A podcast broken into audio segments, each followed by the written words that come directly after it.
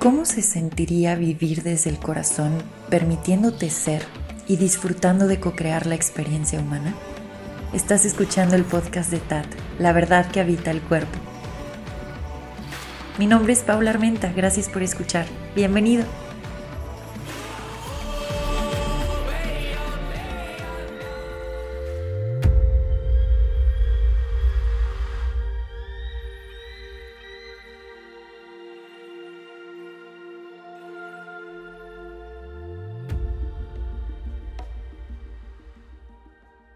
Gracias por acompañarme de nuevo por acá.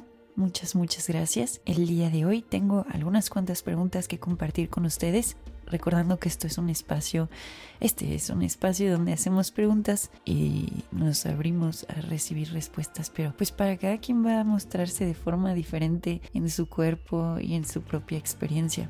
Lo interesante es eso, saber hacer preguntas y estar presente en este misterio que se desenvuelve que es la vida. Ha sido toda una montaña rusa esta segunda temporada. Todavía no he hecho mi recapitulación de todos los episodios. Me gusta hacerla cuando acabo una temporada, como para ver qué estuve experimentando. Y al final es un super diario esto. Chance día de mañana se vuelven libros. Un poco más fantásticos, le agregaría ese twist fantástico, aunque la verdad ya es bastante fantástico lo que vivo, las cosas como son. Sí, sí, hay mucho misterio y magia. Y creo que es por la configuración que tiene mi vehículo, mi cuerpo hablando de Human Design, mi mecánica está hecha para estar en esa fantasía y ver cosas majestuosas. Bueno, la imaginación muy presente. y creo que la tercera temporada nos vamos a ir por completo hacia el imaginario. Pero bueno, el día de hoy eh, decidí agregar este, este tema en los episodios de cierre. Sobre todo porque me conmovió mucho. Ayer estaba escribiendo tengo un diario en el que voy registrando mi ciclicidad y cada que inicio un nuevo ciclo pongo intenciones y conecto con cuál es la energía del ciclo que me está contribuyendo y dónde puedo poner mi atención que va a estar creando más para mí y para los que me rodean. Así que quiero compartir justo la energía en la cual me voy a estar enfocando para crear más. Sí, aquí va, la quiero poner acá en el episodio porque se me hizo bellísima. Bueno, pues son varias preguntas y luego ya abordamos el tema, algunas cosas que despertaron en mí estas preguntas. Las preguntas están en inglés, pero las voy a ir traduciendo. Es, con toda la prosperidad que eres y que está disponible en ti, ¿de qué forma te estás compartiendo? Esa es una. La otra, en nuestro día a día estamos reconociendo a aquellos que estuvieron antes de nosotros, que nos abrieron el camino, y también estamos considerando aquellos que vendrán después de nosotros? Siguiente pregunta. ¿Estamos de alguna forma dejando algún legado? Esta me encantó, esta pregunta. ¿Estamos siendo los mejores ancestros que podemos ser mientras estamos aquí en el planeta? Ahorita abordamos, específicamente quiero abordar esa pregunta. ¿Y qué tanto estamos en un espacio receptivo y de escucha para reconocer lo que sí hay? Ahora, regresando a la pregunta que dije, si estamos siendo esos ancestros, esa calidad de ancestro a la que luego queremos recurrir para que nos echen la mano, si estamos siéndola aquí en el planeta mientras estamos vivos. Ahora, ¿por qué estoy compartiendo yo esto en este episodio?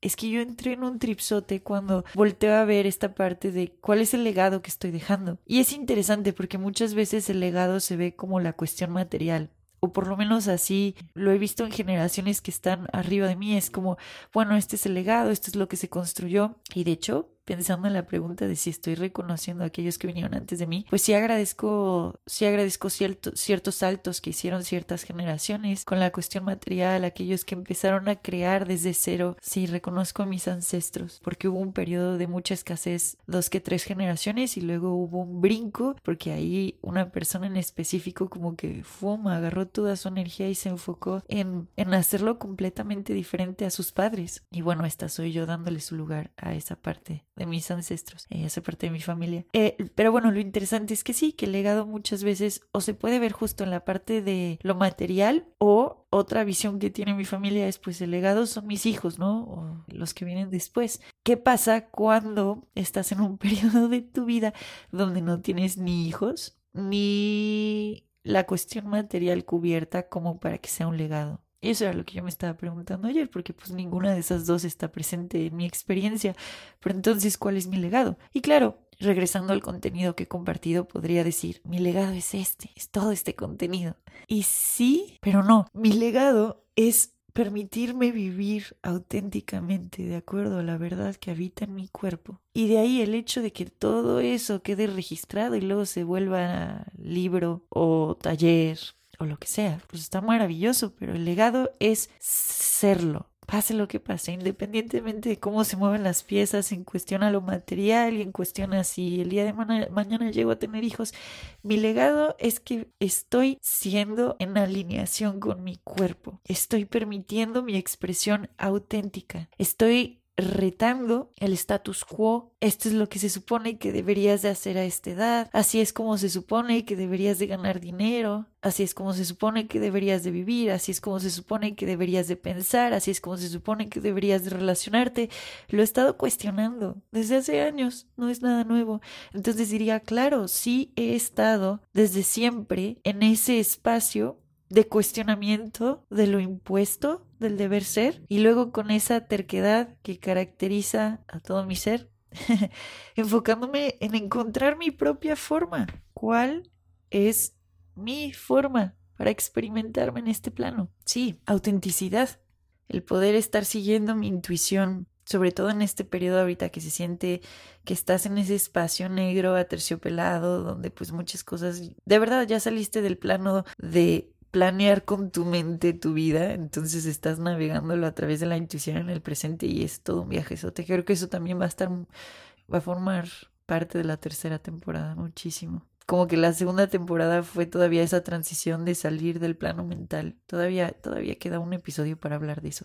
Pero bueno, entonces ese legado es ser, ser uno mismo en este cuerpo. Porque luego está la cuestión del ser desde ese espacio filosófico donde soy todo con uno y entonces no estoy reconociendo la individualidad que trae la experiencia humana y ese cuestionamiento de, bueno, ¿quién soy como humano en este cuerpo? Entonces, sí, me puse, me puse, les digo, bien, bien profunda yo y estaba como, ok, mi legado es ese, mi legado es la terquedad para escucharme a mí misma y cuestionar lo impuesto y empezar a navegar de acuerdo a cómo se siente, sin fórmulas realmente, sino confiando en que se va a ir mostrando. Ahora, esto es lo interesante. Al reconocer que ese es mi legado, me fui a, imaginar, independientemente de que tuviera o no hijos, pues eres el tío de alguien, ¿no? O el, ¿cómo se dice? El bistío o el... en lugar de bisabuelo, el bistío. No lo sé, pero er, eres así, eres un familiar que estuvo por ahí y que te recuerden como esa tía creo que sabía algo o estaba en su rollo. O sea, no sé si sabía algo, pero, pero supo hacerla a su forma. Y eso se me hace muy inspirador.